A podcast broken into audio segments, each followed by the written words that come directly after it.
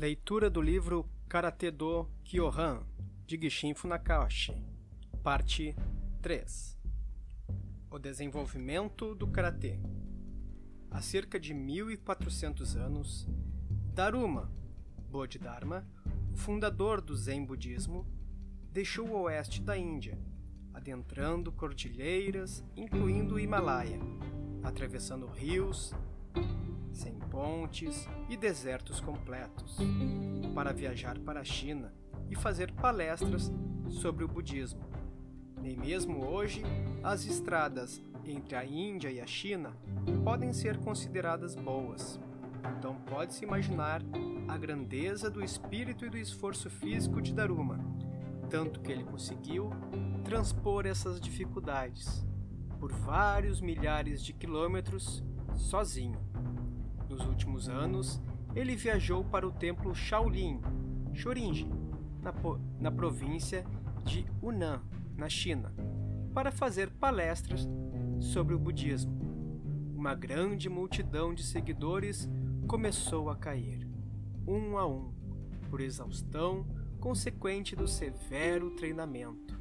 Daruma então estabeleceu um método para desenvolver a mente e o corpo, dizendo a eles: Apesar de o caminho de Buda ser pregar para a alma, o corpo e a alma são inseparáveis.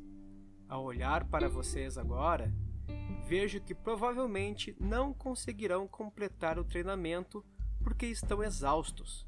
Por essa razão, ensinarei a vocês um método para que possam desenvolver suficientemente a força física e consigam atingir a essência do caminho de Buda.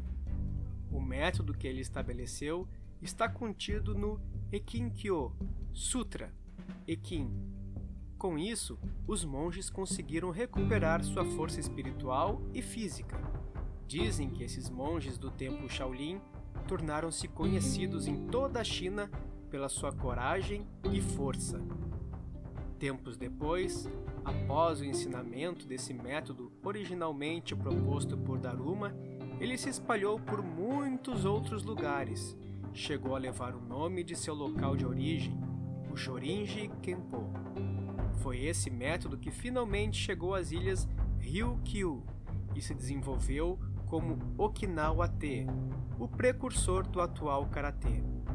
Embora não existam evidências documentadas para esclarecer alguns pontos, como datas de surgimento ou quais organizações existiram originalmente, Acredita-se que o karatê deva ter chegado a Okinawa muito cedo.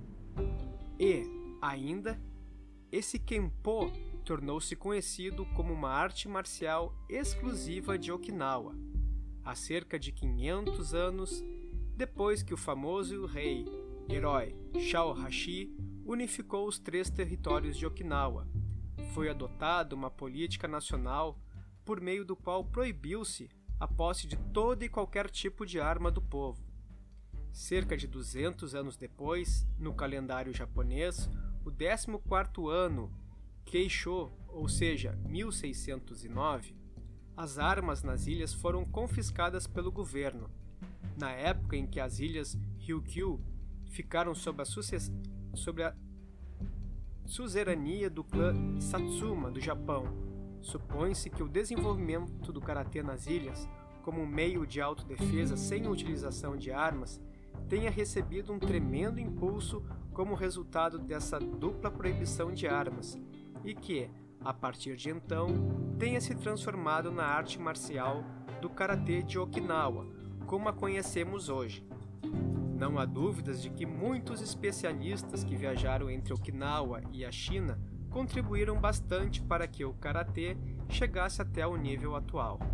Por exemplo, foi passada de boca em boca a informação de que, cerca de 200 anos atrás, um tal de Sakugawa, de Akata, em Shuri, viajou para a China e depois retornou a Okinawa. Após ensinar karatê, tornou, tornou conhecido. Naquela época, o karatê Sakugawa, novamente, segundo Shiodaira de Shuri 150 anos atrás, como apontado em Yoshima Note por Tobio de Tosa, Japão, um especialista chinês, de nome Kushonku, chegou a Okinawa com alguns de seus alunos e apresentou um tipo de Kenpo. Os especialistas de Okinawa, como Sakiyama, Gushi e Tomoyori de Nara, estudaram por algum tempo com o ádido militar chinês Ason. Matsumura de Shuri e Maezato e Kogusuko de Kume com o ádido militar Ivan e Shimabuko de Uemonden e Riga, Sanaha, Bushi, Nagahama, Aragaki, Ishiuna e Kuawe, todos de Kenumboya, com o ágido militar Wishinzan. Diziam que o professor de Guzukuma, Kanaguzuko, Matsumura, Oyatomari, Yamada, Nakazato, Yamazato e Tuguchi, todos de Tomari. Foi um chinês do sul que veio levado pelas correntes marítimas até o litoral de Okinawa.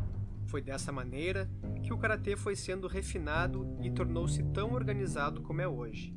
Mais recentemente, o mestre Tomiguzuko recebeu seu treinamento de Sakiyama, e os mestres Asato e Itosu foram alunos de Matsumura e Guzukuma, respectivamente. Os mestres Asato e Itosu foram os professores que instruíram o autor deste livro, aos quais o mesmo autor é enormemente grato.